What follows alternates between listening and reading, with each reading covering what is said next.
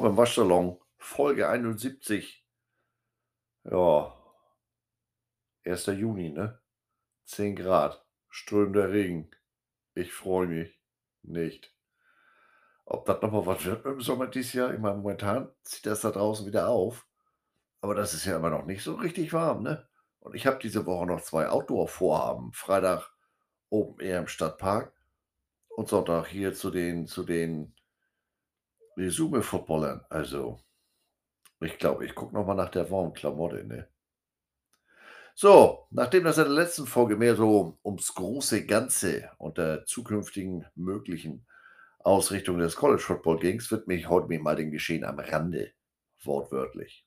Übrigens auf Anregung durch den furchtbar kalten Erik. Vielen Dank und Gruß nach Otterstadt. Aber erstmal wieder persönliches Gefasel, ne? Geschichten aus Bullabü. Die Welt da draußen lässt mich mal wieder nicht unbedingt positiver in unsere Zukunft schauen. Deutsch wie ich bin, sage ich ja immer, die Sozialkompetenz meiner Nachbarn und Mitmenschen lässt sich auch am Papiercontainer ablesen. Ihr habt das wahrscheinlich auch schon mal sehen dürfen, was Leute da neben den öffentlichen Papiercontainern so abstellen. Jetzt bin ich schon mal hier, jetzt lasse ich das auch da. Ne? Mir doch egal, ob der voll ist. Mhm. Schönen Dank auch. Nicht. Das ist unserer überschaubaren Wohnanlage leider nicht anders. Da wird in den einzelnen Papiercontainer reingeschmissen, als wenn das eine persönliche Mülle im Arbeitszimmer wäre. Hauptsache, mein Kram passt da rein. Nach mir die Sinnflut. Ganz schlau auch diejenigen, die meinen, ja, ich habe das ja zusammengedrückt, ne? Äh, Expertentipp aus dem Forschungslabor von Dr. Bob, der aus der Muppet Show, nicht der hier von diesem komischen Dschungelcamp. Ohne Druck richtet sich das auch wieder auf und braucht dann fast genauso viel Platz, als wenn du das da ungefaltet reinschmeißt. Ich weiß, macht man ja nur, weil das sonst nicht durch die kleine Luke passt, ne? Also kleinreißen oder äh, wenn die Muckis oder Trommelstöcke das nicht hergeben, so wie bei mir, dann kann man auch einen Cutter nehmen und die Scheiß, Entschuldigung, das Papier klein schneiden. Auch Essensverpackung wie von McDonald's allein schon, ähm, haben da mit den Speiseresten dran auch nicht zwingend was drin zu suchen. Ja, ich weiß, der Papieranteil ist aber noch höher als der Speiseanteil, auch als die Pommes da noch drin waren. Ähm, aber schlimmer geht ja immer, habe ich dieser Tage feststellen dürfen. Da war ich echt ein bisschen sprachlos, bis ich laut geflucht habe. Da hat gleich einer seine ganze Tüte Hausmüll in den Papiercontainer getan. Äh, was? Aber man muss da jetzt auch mal ein bisschen Verständnis haben. Müll und Papiercontainer stehen bei uns rechtwinklig zueinander, Abstand Meter. Sehen auch völlig unterschiedlich aus. Da kann man schon mal durcheinander kommen, wenn man zu blöd ist, ein Loch in Schnee zu pinkeln. Nicht schön, aber offenbar der Lauf der Dinge. Es ist ja, wie es ist.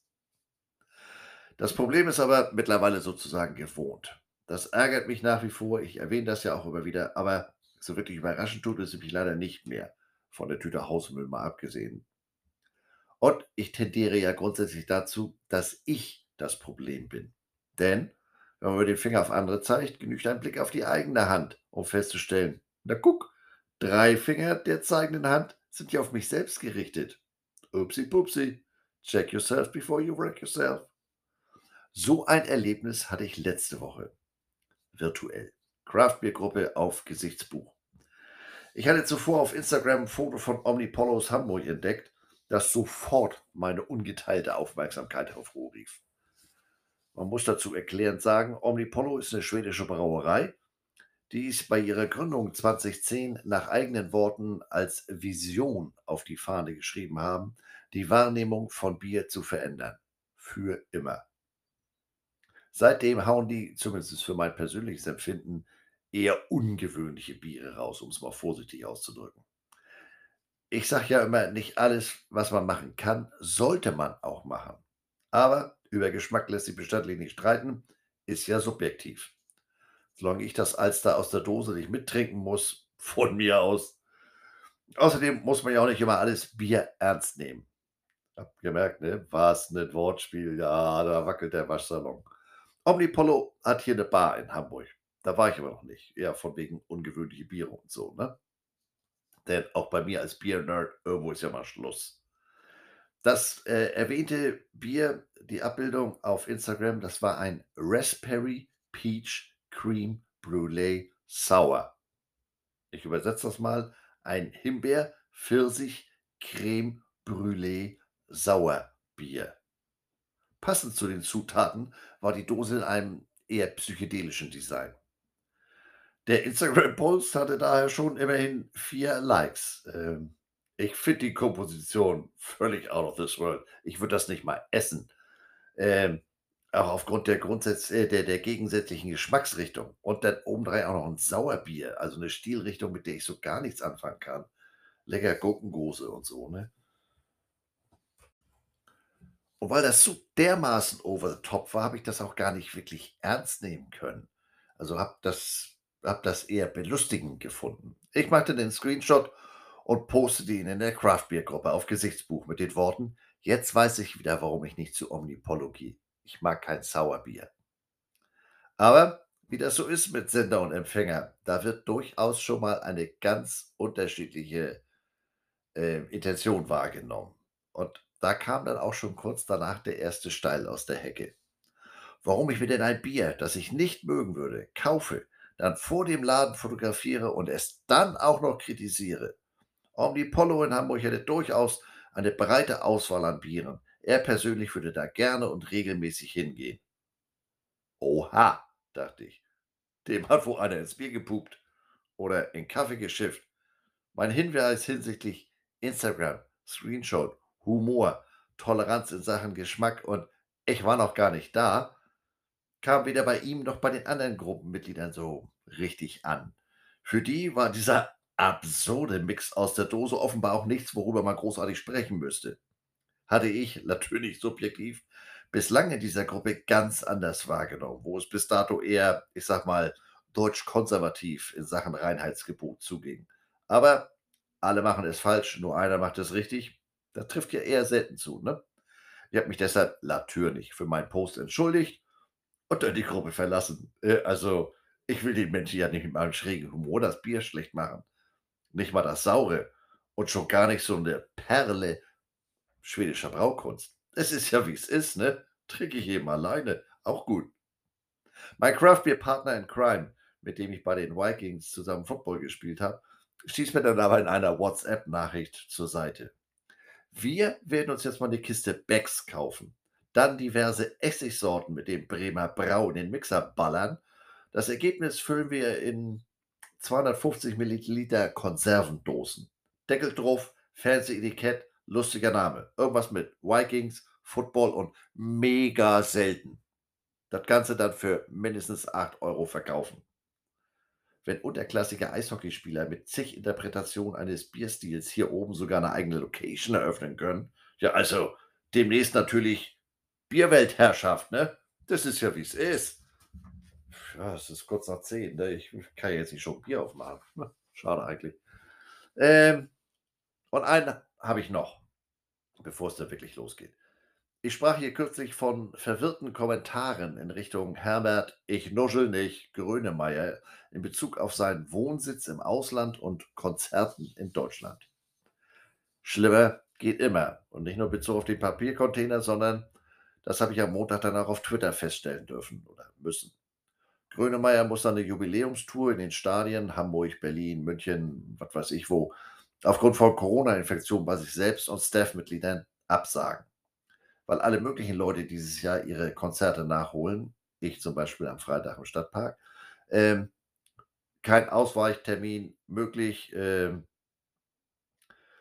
ist wie es ist. Mitgeteilt hat er das mittels eines auf Instagram handschriftlich, an auf Instagram veröffentlichen handschriftlichen Briefes samt Entschuldigung bei seinen Fans. Ich habe den Instagram-Post nicht gesehen. Ich habe den bei mir nicht auf Instagram, aber ich habe die Meldung in dem Tweet der Zeitung Welt gelesen.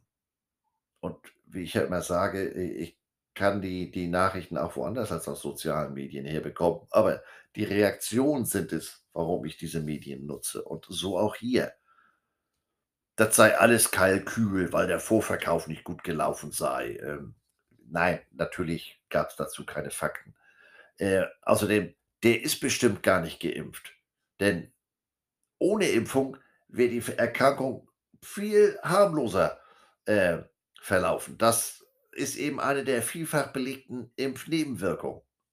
Vielfach belegt? Ich glaube, du hast vielfachen Zahnbelag, aber aber wenn das nicht schon genug an geistiger Diarrhoe wäre, wiederholte sich der Begriff von Grönemeyers Sportpalastrede immer wieder.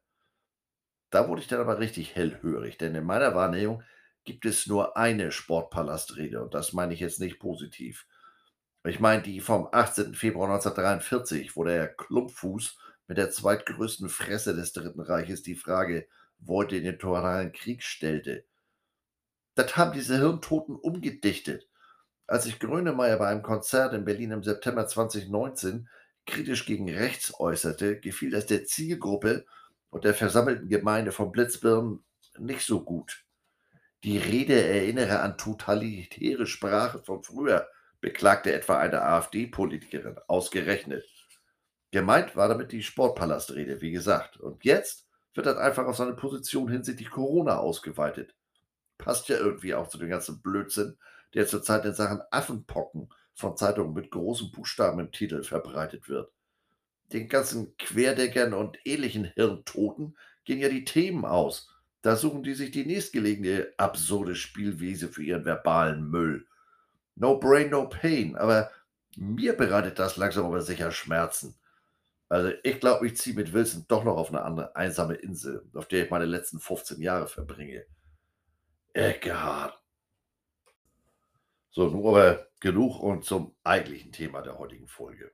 Let the music play. Let me entertain you, the art of noise. Oder Halftime is Game Time für diese Jungs und Mädels. Ich spreche von den Marching Bands im College Football. Jeder hat sich schon mal bewusst oder unbewusst gesehen, naja, nicht jeder, aber jeder College Football Interessierte. Äh, aber sich wahrscheinlich nie näher darüber Gedanken gemacht. Ging mir nicht anders, bis ich, äh, und auch das ist schon wieder viele Jahre her, mit Missouri 2008 bei Baylor im Stadion auf einem Freitag mal der Band der Bears beim Practice zugesehen habe. Das sieht immer alles so leicht und selbstverständlich aus, aber äh, das ist knüppelharte Arbeit. Der Reihe nach. Heutzutage fallen Blaskapellen, wie Else Kling aus der Lindenstraße zu sagen pflegte, in den USA in zwei große Kategorien. Eine, die einfach als Marching Bands bezeichnet wird. Findet man vornehmlich an Highschools, Colleges, Militär und auch im wettbewerbsorientierten Bands of America Programm, das jährlich in den Bands of America Grand National, Regional and Super Regional Championships gipfelt. Das andere ist das Drum and Bugle Corps, auch bekannt als kurz Drum Corps. Seit 1972 hat sich dies hauptsächlich in einer Organisation namens Drum Corps International, DCI, manifestiert, die landesweit über eine umfangreiche Liste von Corps verfügt und ebenfalls jedes Jahr jährliche Meisterschaften abhält. Aber wie hat das denn überhaupt mal angefangen? Ich mache mir das neben Doc Brown im DeLorean gemütlich, denn das geht zurück bis ins 13. Jahrhundert, ins Osmanische Reich. Das hat jetzt nicht mit Ostmann-Gewürzen zu tun. Das Osmanische Reich war das Reich der, der Dynastie der Osmanen von ca. 1299 bis 1922. Wird bei uns im deutschsprachigen Raum mittlerweile kaum noch ver äh, verwendet, der Begriff, der ist eher veraltet, aber in der englisch- und französischsprachigen Literatur ist er immer noch anzutreffen. Ähm, Ottomanisches Reich leitet, leitet sich ab von den Varianten der arabischen Namensform Uthman des Dynastiebegründers Osman I. Ob ich das jetzt alles so richtig ausgesprochen habe, bezweifle ich mal eher, aber übersetzt heißt osmanisch so viel wie der erhabene Staat. Also die frühesten militärischen Blaskapellen, die Historiker dokumentiert hatten, stammten also aus dem Osmanischen Reich im 13. 14. Jahrhundert. Die Osmanen eroberten weite Landstriche in Nordafrika, dem Nahen Osten und auch in Südeuropa und brachten ihre Blaskellen, Blaskellen, was ist denn eine Blaskelle? Also ihre Blaskapellen-Tradition mit. Schlaginstrumente wie Trommeln oder Holzblasinstrumente wie Flöten, die dienten als Signalgeräte. Die konnten den Schlachtenlärm akustisch durchdringen und so grundlegende Befehle wie meinetwegen vorwärts, rückwärts, links, rechts, Stellung halten an die äh, Truppe kommunizieren. In den folgenden Jahrhunderten verbreitete sich das Konzept der Militärblaskapellen in Nordeuropa und fand schließlich auch seinen Weg in die neue Welt, USA. In den 1700er Jahren trafen in Amerika, traten im Amerika der Revolutionsära militärische Blaskapellen in Form von Pfeifen und Trommelchor auf. Wie eben schon mal gesagt, Pfeifen sind eben besonders geeignete Blasromente, deren hohe und durchdringende Töne weithin hörbar sind. Wie die Pfeife beim, beim, beim Sport, Fox 40. Die Trommler in diesem Chor verwenden Seilspan-Trommeln, die im Vergleich zu den zeitgenössischen Marschtrommeln eher groß waren und schwer. Sogenannte Five and Drum Corps bestanden normalerweise nur aus einer Handvoll Musikern. Das waren oft Teenager, die zum Kämpfen selbst noch zu jung waren und sorgten nicht nur für die eben erwähnte Kommunikation auf dem Schlachtfeld, sondern eben auch für Musik, für Übungen, Verlegegeschichten, ähm, wenn die Soldaten eben auf dem Vormarsch waren. Zur Zeit des amerikanischen Bürgerkrieges fügten diese Five and Drum Corps das Signalhorn als zusätzliches Melodieinstrument hinzu. Äh, der eine oder andere erinnert sich vielleicht an, an, an Western früher. Kavallerie, da war auch immer einer mit so einer Trompete dabei, der zum Angriff blies oder sowas. Attacke. Ähm, und auch dann hat sich einer dieser Seilspanntrommeln äh, angenommen. Die wurden dann kleiner. Ganz einfach, zum einen waren sie leichter zu tragen und man konnte auf diesen kleineren Dingern, da bin ich jetzt musikalisch äh, überfordert, man konnte da ein anderes Tempo drauf spielen. Damals bewegten sich die Tempi zwischen 92 und 110 Beats per Minute. Wie gesagt, musikal, ich kann Musik hören, ne? aber das sagt mir so gar nichts. Also praktisch ausgedrückt. November Rain von Guns N' Roses, das läuft mit 92 Beats per Minute. 110 Beats per Minute findet man beispielsweise in I Want a New Drug von Huey Lewis. Oder für die Freunde der deutschen Volksmusik bei Achim Reichel. Aloha hea he. Ja, wenn es schön macht, ne? Zum großen Teil ist es einem Komponisten und Dirigenten, äh, John Philip Sousa, zu verdanken, dass sich das Repertoire und die Instrumentierung der Blaskapellen gegen Ende des 19. Jahrhunderts abermals erweiterte. Sousa schrieb viele berühmte Märsche, darunter Semper Fidelis, das offizielle Lied des äh, Marine Corps. Ihm wird auch die Erfindung des Sousaphons zugeschrieben. Das ist eine Variante der Tuba, aber mit einem breiteren Schallbecher und einer Körperform, mit der man leichter marschieren kann. Sousa dirigierte Ensembles für die Marine Band, die President's Own Band. Das ist die, die bei Amtsanführung des Präsidenten und anderen staatlichen Anlässen spielte. Also bei uns vergleichbar mit Meeresmusikchor, würde ich mal sagen. Und hatte später seine zivile Blaskapelle, die Sousa Band. Während der äh, Sousa-Ära wurde das Marschtempo nochmals schneller. Gutes Beispiel ist seine ikonische Komposition Stars and Stripes Forever mit einem Tempo von 120 Beats per Minute. Auch hier wieder aus der Praxis für die Praxis Don't Stop Believin' von Journey. Das ist ein Song mit 120 Beats per Minute. Ich hoffe, ich habe mir jetzt hier nicht zu alte Musikkapellen rausgesucht. Äh, mit meinen praktischen Beispielen fällt mir gerade auf. Das sind ja so Sachen, die höre ich jeden Tag, aber ich bin ja auch irgendwie in den 80ern hängen geblieben, was Musik anbelangt. Naja, vor ungefähr 100 Jahren wurden wettbewerbsfähige Drum Corps in Form von Programmen geboren, die damals von der American Legion und von den Veterans of Foreign Wars gesponsert wurden. Das erste dieser Chors, das sogenannte Senior Corps, stand allen Altersgruppen offen, damit damals eben auch Veteranen des Ersten Weltkriegs teilnehmen konnten. Später, in den 1930er Jahren, wurde das Junior Corps gegründet, die ein Höchstalter von 21 Jahren hatten. In der Zeit nach dem Ersten Weltkrieg bis Mitte, Ende der 60er Jahre hat sich das Drum Corps nicht besonders viel verändert. Aber dann, gegen Ende der 60er Jahre, setzte der erste große Frust ein. Diejenigen, die die Musik arrangierten und die Shows für die Drum- und Bugle Corps gestalteten, die waren frustriert. Zu viele Beschränkungen bei Tonart, Instrumentierung und, und das Tempo was man damit machen konnte. Denn nach den Regeln der American Legion und äh, des Veterans of Foreign War konnte man nur spielen, nur mit dem spielen, was man auch tragen konnte. Äh, ja, auf der Terrasse durch Kännchen oder wie ich das mal in Iowa in Bezug auf Fisch gehört habe. If it can't run, we don't eat it. Was nicht laufen kann, essen wir nicht. Ja, ne, denn Mahlzeiten, ne?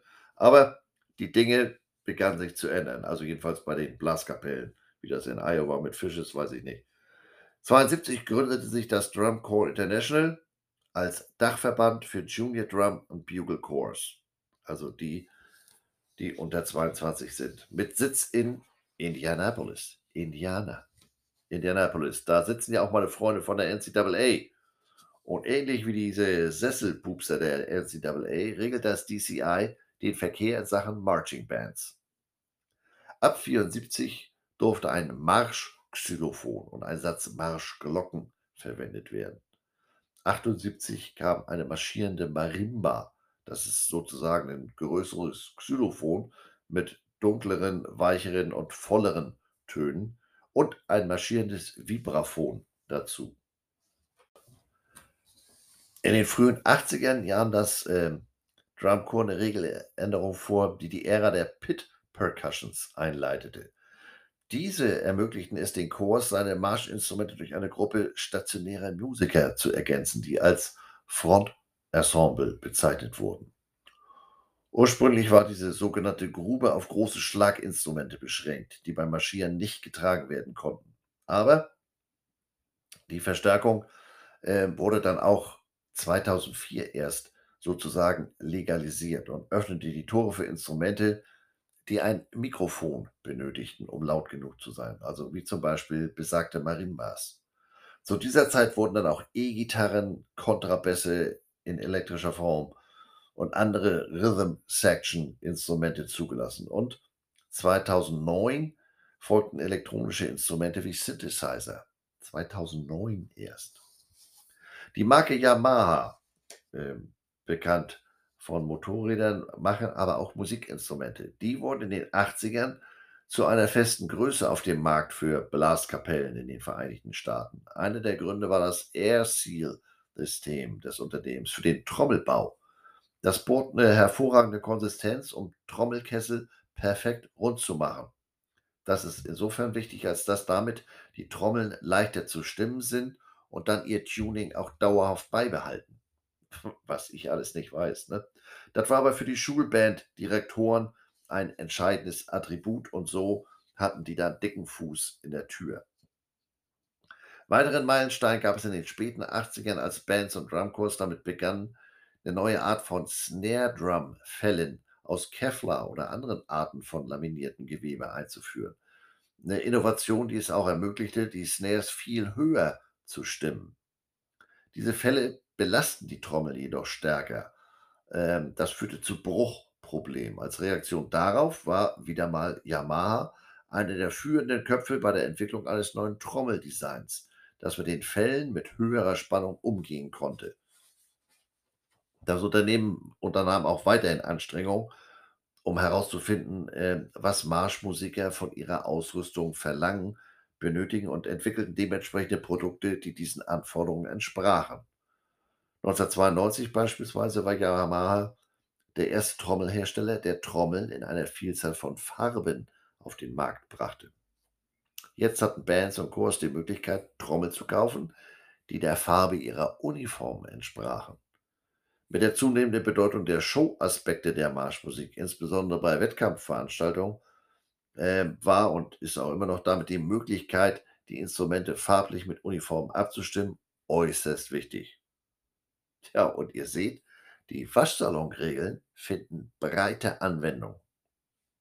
Aber während die meisten Länder eine Blaskapellenpräsidenz, Präsidenz, Präsenz in erster Linie in ihren militärischen Institutionen beibehielten, äh, hat Amerika, wie gesagt, die Blaskapelle sozusagen in die Klassenzimmer gebracht. Heute äh, sind die Musikensembles fester Bestandteil der meisten Highschools und Colleges im ganzen Land. Aber äh, wie kommt denn jetzt so, so, so eine Kapelle mit Militärgeschichte auf das Footballfeld der Schulen. Das ist einfacher, als man denkt. Ähm, diese Blaskapellen sind schon seit dem 19. Jahrhundert an amerikanischen Universitäten präsent. Das lag ganz einfach in der Regel daran, dass diese mit Programm des äh, ROTC, des Reserve Officers Training Corps, verbunden waren, eine Ausbildung für Reserveoffiziere, bei denen es sich, anders ausgedrückt, um universitäre Offizier-Ausbildungsprogramme handelt. Und die brachten sozusagen ihre Bands mit auf den Campus. Die Band of Fighting, na, schwerer Name, deswegen nochmal. Die Band of the Fighting Irish der University of Notre Dame wurde beispielsweise 1845 gegründet und ist damit die älteste College-Marschkapelle. Erst 19, nee, nicht 19, das wäre ja noch schöner. Erst 1887 trat die Band dann zum ersten Mal bei einem Footballspiel auf. Der Legende nach war der Gründer der Universität, Reverend Edward Soren, Klarinettist und deshalb sehr daran interessiert, dass die Universität äh, ein starkes Musikprogramm hat. Also die hatten einen ganz uneigennützigen Förderer. 1907 war die Purdue All Marching, nee, All American Marching Band äh, die erste, nachdem sie einen Vogelschwarm in V-Form äh, gesehen und davon inspiriert waren, äh, die mit den üblichen Marschmustern, wie sie auf dem Schlachtfeld zu sehen waren, also eher praktisch quadratisch gut. Ähm, die brachen damit und fingen an, Bildformationen auf dem Spielfeld darzustellen. V-Formation, da fällt mir natürlich gleich wieder Coach Gordon Bombay, Mighty Ducks, Flying V-Formation ein. Ne? Das hat aber jetzt so gar nichts mit dem Thema zu tun. Entschuldigung. Ähm, die erste Halbzeitshow während eines Footballspiels wurde ebenfalls 1907 von der University of Illinois Marching Illinois aufgeführt. Zeitgleich mit diesen sozusagen neuen musikalischen Innovationen erinnerte man sich an die Universitäts-Fight-Songs. Fight-Songs, Musikstücke, die geschrieben wurden, um die Moral und so eine Art Patriotismus für ihre Schule zu inspirieren und hervorzuwecken. Diese wurden von der Universitätsband von Sportveranstaltungen aufgeführt, um die Zuschauer zu ermutigen, lauter zu jubeln und sich den vom Schulgeist inspirierten Texten anzuschließen. Dazu mal eine kurze Exkursion zum Thema Fight Songs. Der erste bemerkenswerte Song, der speziell für den College-Sport geschrieben wurde, war The Victors von der University of Michigan, geschrieben von einem Studenten im Jahr 1898. Und ihr kennt das, alte Bauernregel, einer macht es vor, andere folgen. In den nächsten zehn Jahren tauschten, nee, tauchten an amerikanischen Universitäten mehrere klassische Fight-Songs auf. Dazu gehörten Yale Bula 1901, Down the Field 1904, auch in Yale, The Eyes of Texas 1903, University of Texas at Austin, aka the Longhorns. Ähm, the Cannon Song 1906 in Princeton, The Gridiron King 1906 in Harvard, Anchors Away United States Naval Academy und Notre Dame Victory March 1908 in Notre Dame. In den 40er Jahren wurden die meisten populären Fight-Songs geschrieben und äh, die meisten amerikanischen Institutionen hatten dann mindestens ein Stück, das als musikalisches Symbol für ihre Sportmannschaften diente. Die Lieder aus der Zeit vor dem Zweiten Weltkrieg, ja, so im Vergleich zu heute, ist das teilweise kurios, ein bisschen unschuldig, aber gehört äh, dazu, Teil des amerikanischen äh, Lebens sozusagen, des Sportlebens zumindest.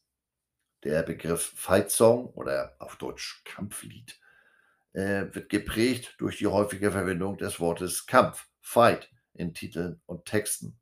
Ähm, das war in den 40ern wahrscheinlich kriegsbedingt Teil der alltäglichen College-Sprache.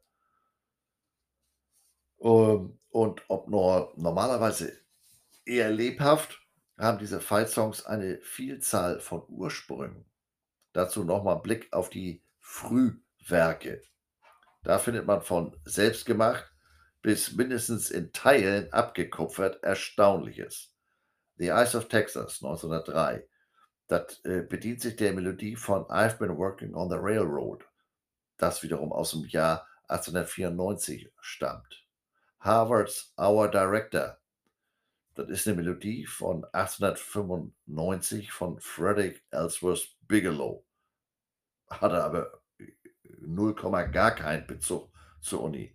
Wurde aber einfach mit einem Text aus einem anderen Lied aus dem Jahr 1912 verbunden und dann speziell auf die Universität ausgerichtet. Rambling Wreck from Georgia Tech.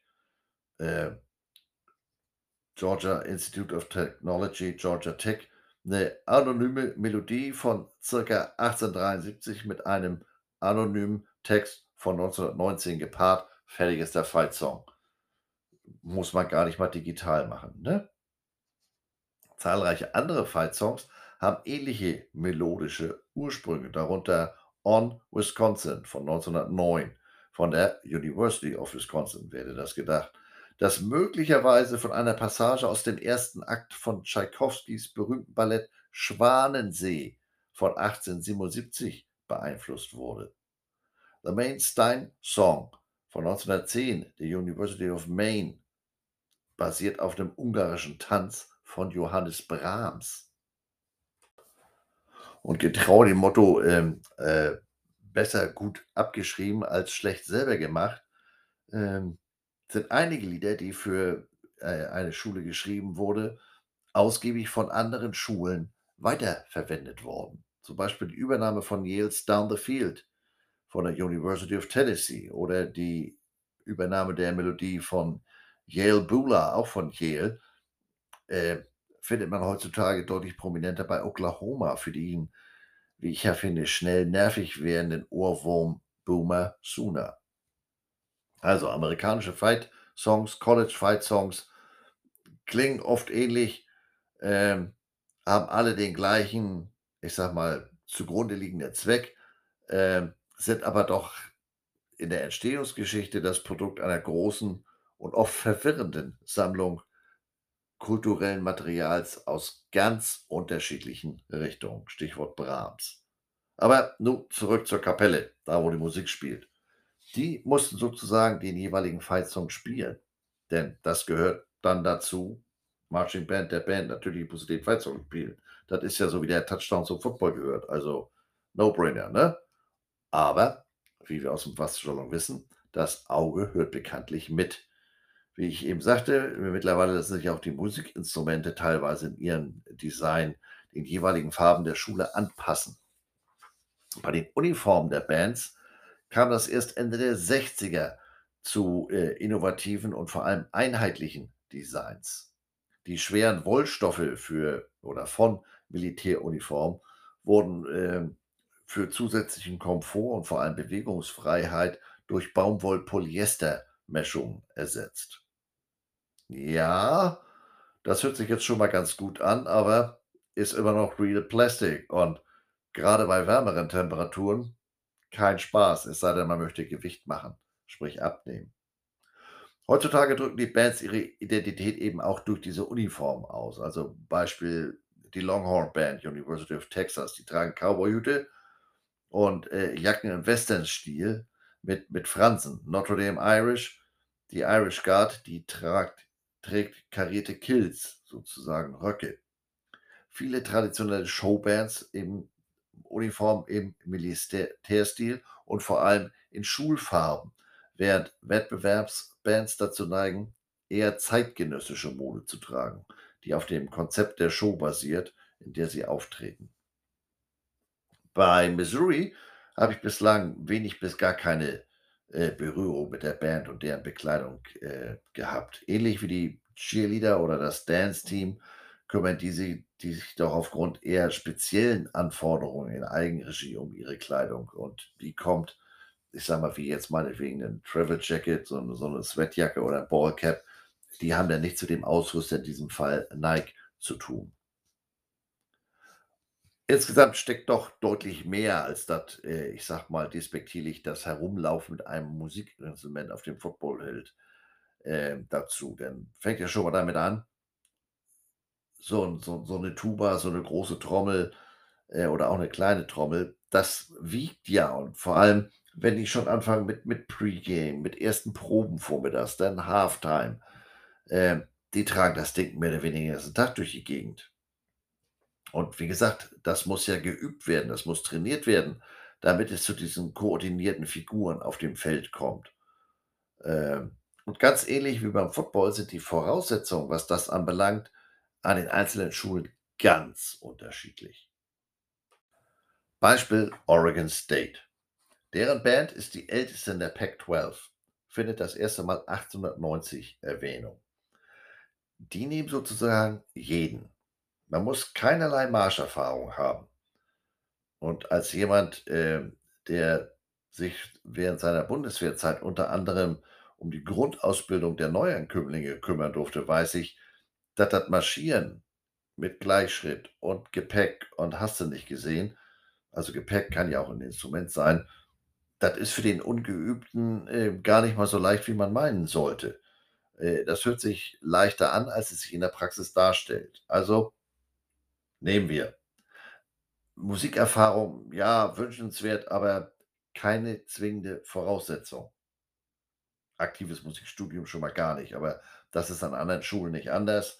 Ähm äh, 10 % der Band bei Oregon States haben 'ne entsprechende Voraussetzung, aber das größte Hauptfach der, äh, Studenten in den Bands ist das Ingenieurwesen. Das alleine finde ich ja schon ganz interessant, aber jetzt kommt der für mich bemerkenswerte Teil.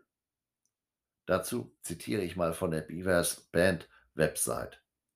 „Dank der großzügigen Unterstützung unserer Schülervertretung kann also damit sind die Alumni gemeint, nicht die Schülervertretung, wie wir das aus der, was weiß ich, Realschule, aus'm Gymnasium kennen, ähm, kann jedes Mitglied von Spirit and Sound, so heißt die Band, mit einem Schulinstrument auftreten. Das bedeutet, dass niemand ein eigenes Instrument besitzen muss, um mit der Gruppe aufzutreten.“ Na Mensch, welch Glückesgeschick, Tirili. Aber es gibt eine einmalige Gebühr für neue Bandmitglieder in Höhe von 180 $. Dafür gibt's 'ne Bandmütze, ein T-Shirt, ein einheitliches Poloshirt, eine Regenjacke, Handschuhe und eine Sporttasche. Die Uniformen selbst werden mit der Vereinbarung zur Verfügung gestellt, dass diese gut behandelt werden und am Ende der Saison zurückgegeben. Es gibt dafür aber keinen wiederkehrenden Mitgliedsbeitrag. Shut the front door. Was ist? In der Pac-12 hat zwar lediglich Washington State ein geringeres Budget für Athletics als Oregon State, aber auch das sind immerhin noch 82.000.000 $. Und auch wenn die Band der Beavers mit 260 Mitgliedern jetzt eher massiv groß ist, ähm, insgesamt gibt's 6 verschiedene Bands, äh, Marching Band, Basketball Band, Alumni Band, Drumline, die kümmern sich zum Beispiel, äh, in erster Linie um um um Soccer, um Fußball. Das sind unterm Strich im Verhältnis lächerliche 46.800 $. Also, ich muss da auch noch zahlen für. Das fand ich unglaublich. Denn, ähm, das ist ja jetzt auch nicht so, als wenn die da nur so 'n bisschen auf ihrer Flöte rumpusten oder auf der Trommel mit den Fingern klopfen. Ähm, aus diesem, ich sage mal, Ameisenhaufen muss ja 'n synchronisierter Auftritt geformt werden.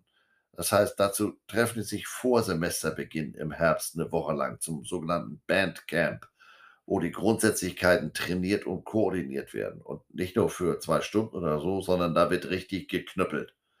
Und das Ganze funktioniert ähnlich wie bei 'nem Baukasten. Jeden Tag kommen neue Teile der Band dazu. Und ab dem 5. Tag wird dann mit dem gesamten mit der gesamten Kapelle sozusagen für 'ne ganze weitere Woche als gesamte Band zusammen trainiert.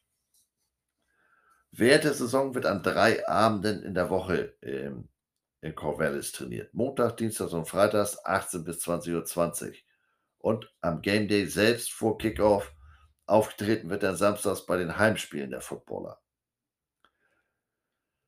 Auch hier wieder 'ne Parallele zu den aktiven Spielern, ähm, diese Trainingszeiten und so weiter, das alles zu koordinieren für die Studenten als auch für diejenigen, die für die Band zuständig sind, das ist bestimmt kein Spaß. Denn, ähm Die die die Bandmitglieder, die kommen aus allen möglichen Studienfächern mit entsprechend unterschiedlichen Stundenplänen und sie kommen aus allen Grundstudiengängen der Universität. Also, wie gesagt, verschiedene Studienfächer und, ähm auch in verschiedenen Stufen ihrer ihrer ihres Daseins, sage ich mal. Also, da sind Freshmen, da sind aber auch Seniors dabei. Ähm da kannst du sagen: „Pass mal auf, dann ist Training.“ Das heißt, man muss sich ja vorher überlegen: „Kriege ich das zeitlich eingebaut?“ Ähm denn 'n Stipendium gibt's hier nicht. Wie gesagt, eher im Gegenteil, die müssen sogar noch was zahlen und, ähm, die Welt bekommt man jetzt als Bandmitglied auch nicht gerade zu sehen.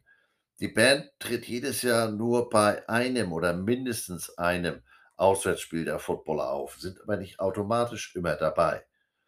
Äh, immerhin reist die Band zu Bowl-Spielen, wenn man sich denn dafür qualifiziert, ähm, sind bei dem Pac-12 Basketballturnier für Männer und Frauen dabei und, wenn man sich denn dafür qualifiziert, beim Basketballturnier der NCAA, also besser bekannt als March Madness. Nehmen wir dazu jetzt mal, äh, das andere Ende der Skala, die University of Texas Longhorn Band. Warum ausgerechnet die Longhorns? Ganz einfach. Also, zum einen habe ich ja 'ne Schwäche für Burnt Orange, aber zum anderen habe ich die mal selbst erlebt, als Missouri noch Mitglied der Big 12 war und letztmalig im November 2011 gegen die Longhorns spielte. Da kamen die Büffel aus Texas mit 2 Fliegern. Einer für die Mannschaft, die zweite für die Band. Okay. Ähm, insgesamt sieht's in Austin ganz anders aus als in Corvallis bei Oregon State. Äh, die sogenannte Showband of the Southwest wurde 1900 gegründet und hat derzeit 380 Mitglieder. 380. Everything is bigger in Texas. Warum bin ich eigentlich überrascht? Aber auch die Horns haben verschiedene Bands, insgesamt 7 und es soll sogar in diesem Jahr noch eine weitere dazukommen. Man kann in mehreren Bands Mitglied sein, aber trotzdem 380 Mitglieder. Ähm, die nehmen aber auch nicht jeden, der mal auf 'nem Kamm geblasen hat oder Ähnliches. Als Erstes muss man einen schriftlichen Antrag auf Zulassung zum Vorspielen, zum Audition in schriftlicher Form einreichen. Ich habe mir das Formular mal angeguckt, das ist jetzt keine Raketenwissenschaft. Ähm, im nächsten Schritt kommt es dann zum Vorspielen. Aber jetzt glaubt mal nicht, dass die sich da tagelang hinsetzen und sich das ganze Gedudel von den Bewerbern anhören. Man muss sich selbst beim Spielen auf Video aufnehmen, dabei ganz genaue Vorgaben einhalten und das Video muss man dann zur Bewerbung einreichen. Zusätzlich empfiehlt sich zwingend die Teilnahme an einer der Longhorn Band Marching Summer Clinics. Persönliche Kontakte knüpfen, erste Grundlagen des Marschierens und so weiter. Kostet nix, dauert 2 bis 3 Stunden. Denn jetzt kommt's, wenn das Vorspielen erfolgreich war und man eine dieser Clinics besucht hat, gibt es eine Einladung zur Band Week im August. Das ist dann die letzte Hürde, um in eine Band oder in die Band aufgenommen zu werden. Und wenn man das dann geschafft hat, wird auch in Texas dreimal die Woche trainiert. 6:30 bis 8:30 Montag, Dienstags und Donnerstags und am Game Day. Und ein Teil der Band begleitet das Teams, wie gesagt, auch bei den Auswärtsspielen, besagter zweiter Flieger in Missouri. Bei den Longhorns gibt es sogar Teilstipendien für Bandmitglieder. Ungefähr 'n Drittel der Bandmitglieder, also bis zu 164 Mitglieder, kommen in Genuss eines Teilstipendiums in der Höhe von 1.200 bis 3.500 $, um mal 'ne Bezugsgröße zu haben. Die Studiengebühr an der University of Texas beträgt für Studenten aus dem Staat Texas 11.500 $. Kommt man aus einem der anderen Bundesstaaten oder aus dem Ausland, dann liegen die Studiengebühren bei 40.000 $. Hier ist ja schon wieder Stress mit dieser ollen Aufnahmesoftware. Ah, ich freue mir. Aber auch in Austin zeigt sich wie sich die Zeiten ändern. Der seit 1903 gespielte Titel The Eye of Texas hat seinen Titel aus der Textzeile The Eyes of Texas are upon you, die unter anderem Bezug haben soll zum konföderierten General Robert E. Lee und damit einen entsprechenden rassistischen Hintergrund. Traditionen haben, äh, wenig überraschend, im Staat Texas nochmal eine größere Bedeutung als im Rest der USA. Ähm, ja, von den Südstaaten vielleicht mal abgesehen. Deshalb wurde eine 25-köpfige Kommission eingesetzt, die eben diesen Sachverhalt prüfen sollte. Herausgekommen ist ein 58-seitiger Bericht. Das Gremium sagte, kurz gefasst, es habe keine Beweise für eine Verbindung zu General Lee und die Texte spielten nicht auf Sklaverei an. Also man habe keine Beweise für eine Verbindung gefunden. So ganze Sätze, Herr. Daraufhin erklärte die Universität, dass die Band The Eyes of Texas zu spielen habe, spielen müsse. Aber der Widerstand war dann doch größer als gedacht. Ergebnis, wie eben schon mal äh, äh, erwähnt, in diesem Jahr soll sich eine neue Kapelle gründen, die eben diesen Titel nicht spielen wird. Außerdem will man Probleme bei der Nachwuchsgewinnung zukünftig mit einer No-Cost Bandmitgliedschaft für Teilnahme und Uniform begegnen. Da wurde hier jetzt wieder hellhörig, aber glaubt man nicht, ähm, dass ich irgendwas zu diesen bisherigen Kosten finden konnte. Und äh, ich würde mal sagen, ich habe schon ordentlich gebuddelt.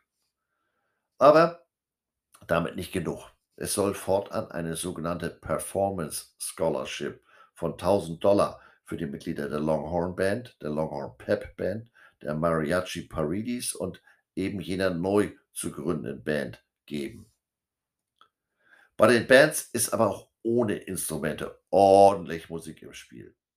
Die Mitglieder der Band der Texas Tech Raiders durften beispielsweise, ich meine, das war 2014, jeder 100 Dollar zahlen, damit sie im Stadion der Longhorns überhaupt spielen dürfen. Das erregte damals großes Aufsehen. Aber der Clou, das ist gar nicht so ungewöhnlich. Für Non-Conference-Begegnungen stellt Texas jeweils bis zu 300 Freikarten für die Marching Bands des Gastteams zur Verfügung.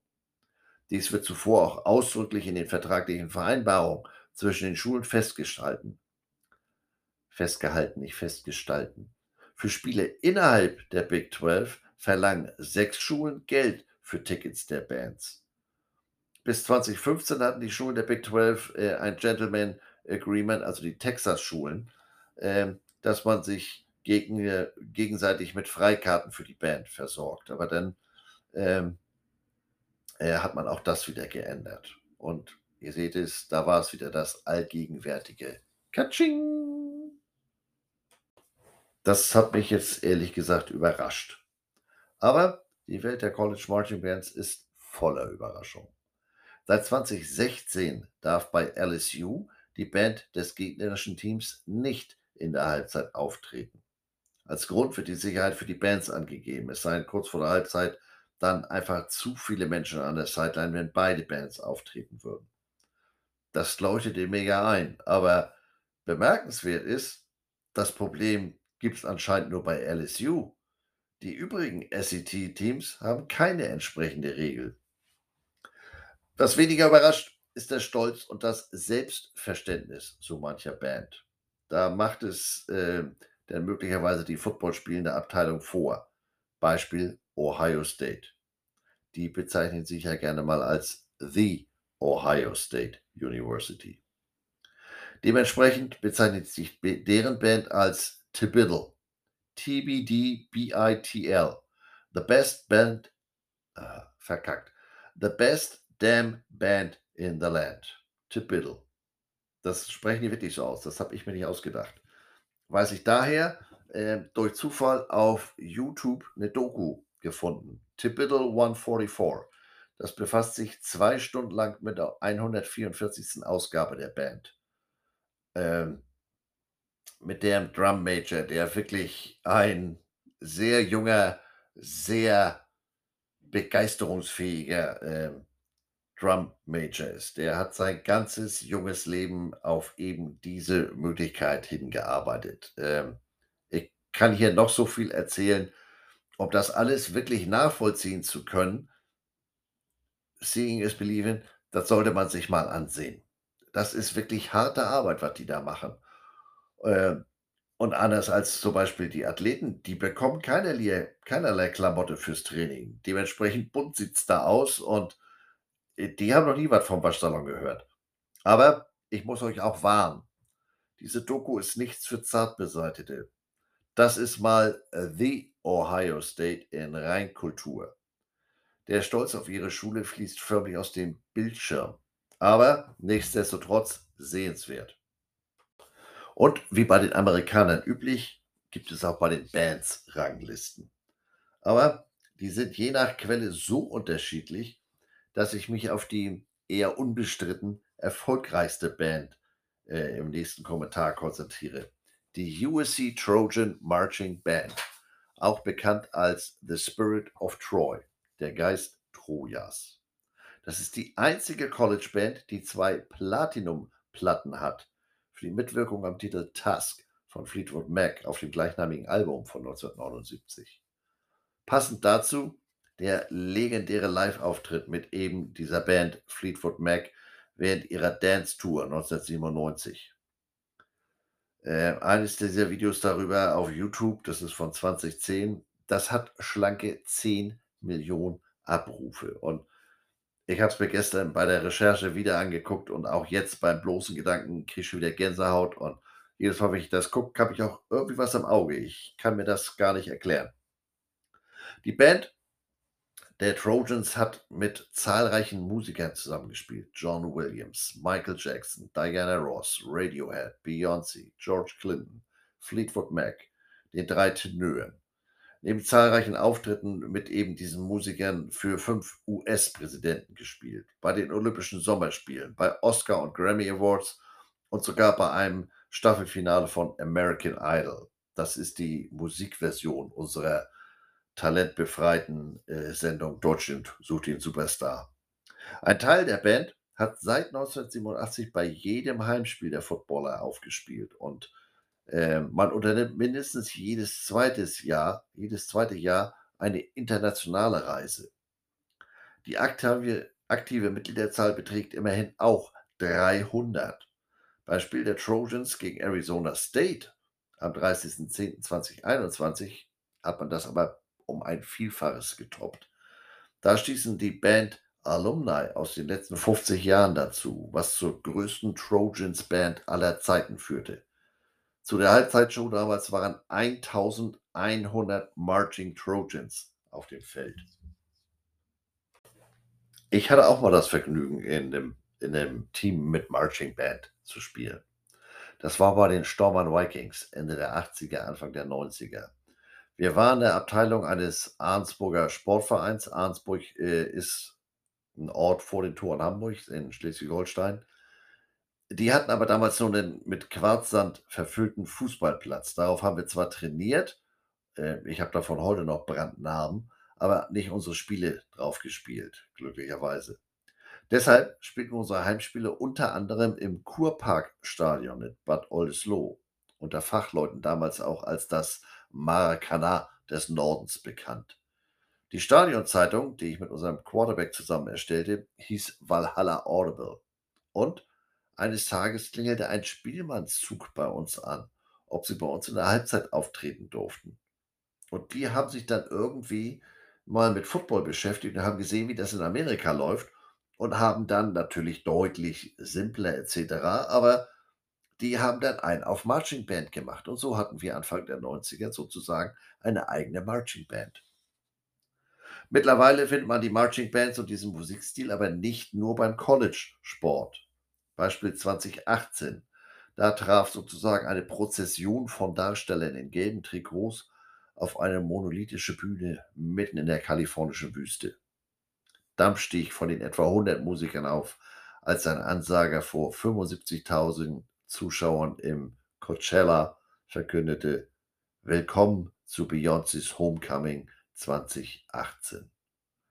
Ein langsamer Trommelwirbel begann und beschleunigte sich, als die schreiende Menge immer lauter wurde. Wie aus dem Nichts kam Beyoncé zu einer Interpretation von Do What You Wanna von Rebirth Brass Band, einer modernen Klassiker der Brassband Revival-Szene in New Orleans, bevor die unverkennbaren Hörner von Crazy in Love einsetzten. Es gibt dazu einen Konzertfilm auf Netflix, Homecoming. Der wurde sogar für den Emmy nominiert. In dem Jahr hat aber leider Jordan, äh, James Cordens Carpool Karaoke den Emmy abgeräumt. Was auch immer der Stil der Band ist, eine Eigenschaft haben sie alle, das ist Musik zum, ja, ich sag mal, zum Feiern. Von New Orleans Hot Eight Brass Band, äh, Chicagos Hypnotic Brass Ensemble bis hin zu besagten College Bands in den USA. Die sind eigentlich dazu da, um die Menschen zu vereinen, um sie für eine Sache zu begeistern. Marschkapellen spielt dabei eine ganz ähnliche Rolle wie andere Symbole wie Fahnen und Hymnen. Sie sind dazu da, um so ein Gemeinschaftsgefühl zu schaffen. Stichwort Fight Song der jeweiligen Universität. Und viele bekannte Musiker heutzutage, die geben zu, dass sie schon immer mal in einer Blaskapelle spielen wollten oder haben tatsächlich darin mal angefangen äh, und jeden dieser Momente sehr geliebt und geschätzt. Blaskapellen, Marching Bands existieren sozusagen als einzigartige Einheit. Wie gesagt, seht euch den, den, den, Ohio State Film The Biddle an. Traditionsreich und durch und durch amerikanisch. Wie John Cougar Mellencamp's Apple Pie.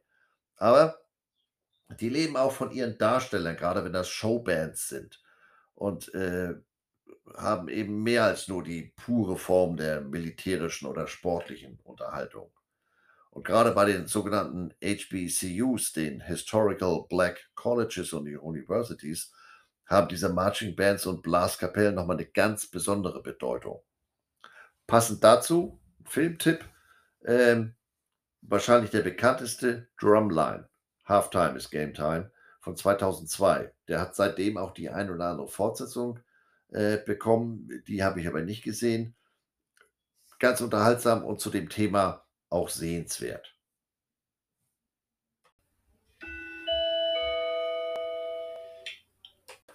So viel also zu meinem kleinen Ausflug in die Welt der Marching Bands.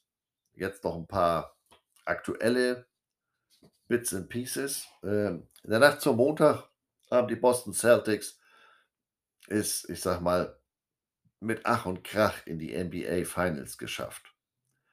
Ich bin beim Basketball in Bezug auf die Golden State Warriors antizyklisch unterwegs. Kein Bandwagoner. Ich mach die Truppe nicht. Ja, das sind große Basketballspieler, die sind erfolgreich, aber ob das jetzt Stephen Curry oder Clay Thompson, Jordan Poole oder insbesondere Damon Green ist, ich bin mit denen noch nie warm geworden. Einzig ihr Coach, Steve Kerr, den finde ich großartig. Den fand ich schon zu aktiven Zeiten bei den Chicago Bulls gut. Äh, und jetzt mit seinem sozialen Engagement äh, ist der in meiner Wahrnehmung nur noch großartiger geworden. Aber eben leider beim, in Anführungsstrichen, falschen Team. Dementsprechend bin ich mehr oder weniger für die Celtics. Aber auch da äh, würde ich mir von so manchen Spielern kein Poster übers Bett hängen. Also Jason Tatum und Robert Williams, die sabbeln oder sind da am Weinen, wenn sie meinen, der Pfiff war unberechtigt.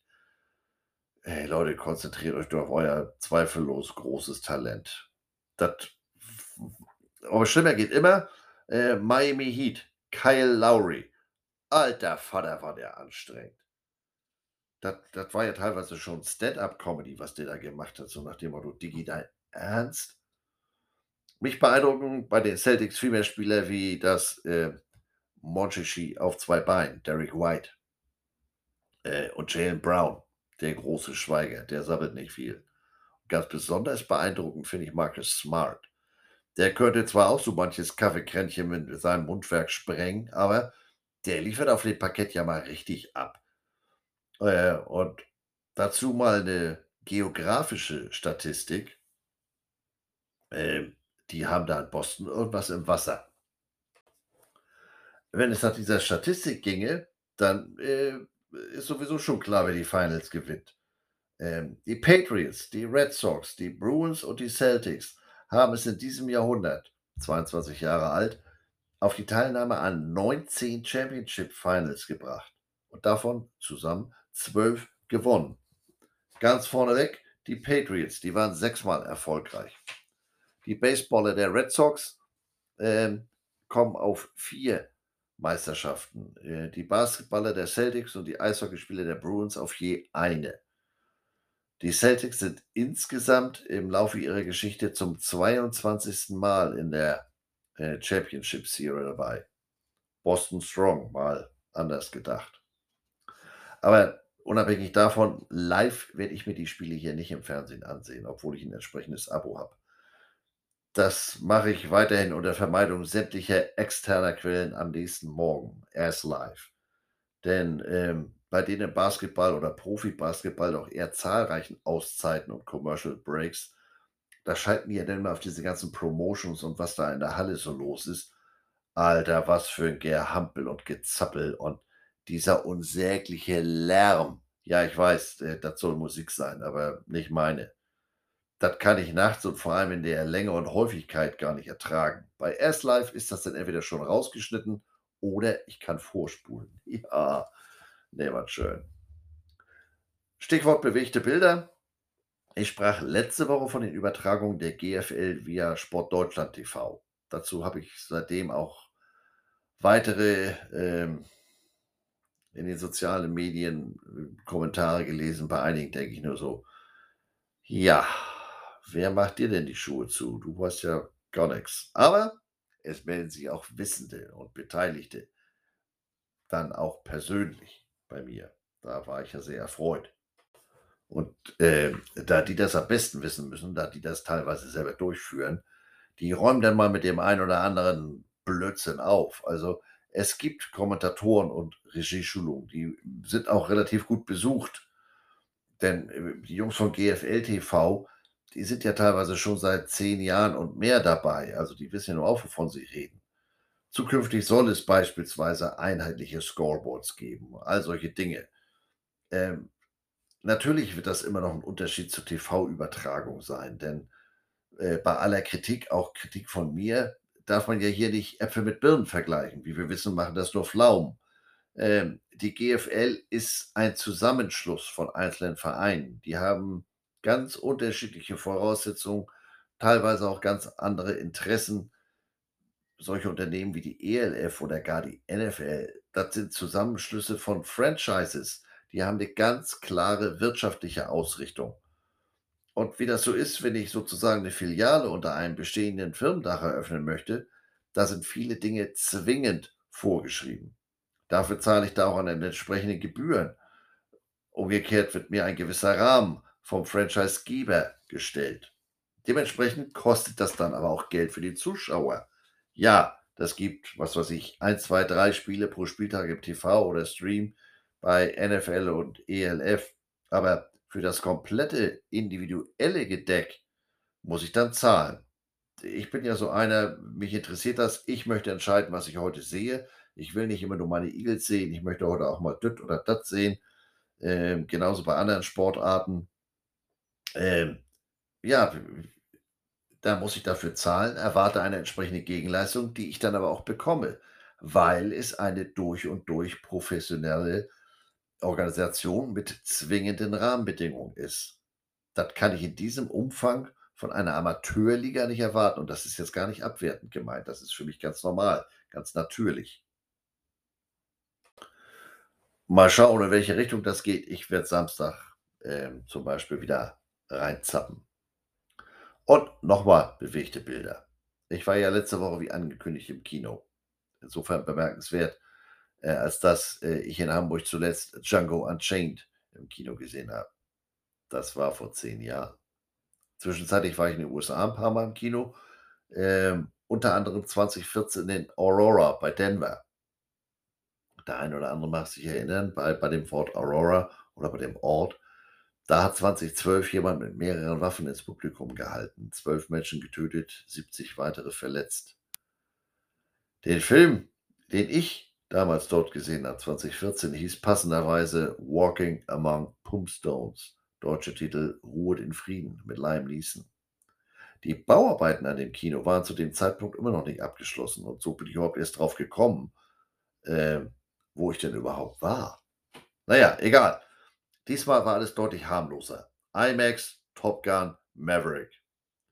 Den ersten Teil habe ich vor 36 Jahren im Kino gesehen, seitdem zahllose Male wieder, zum Beispiel letzten Mittwoch als Vorbereitung auf den Kinobesuch. Und was soll ich sagen? Das ist für mich mal die perfekte Fortsetzung eines Films. Nimmt sich stellenweise selbst nicht so ganz ernst, spielt, wie ich finde, sehr geschickt mit dem Alter des Hauptdarstellers Tom Cruise und greift auch immer wieder Elemente des ersten Teils auf. Das ist insofern bemerkenswert, als dass der erste Teil ja zu Hochzeiten des Kalten Krieges herauskam. April 86 beispielsweise Operation Eldorado Canyon, Luftangriff der USA gegen Ziele in Libyen als Reaktion auf den Anschlag auf die Berliner Diskothek La Belle zehn Tage zuvor. Ja, das wusste bei den Dreharbeiten natürlich niemand, aber insgesamt war der Film für die Zeit entsprechend.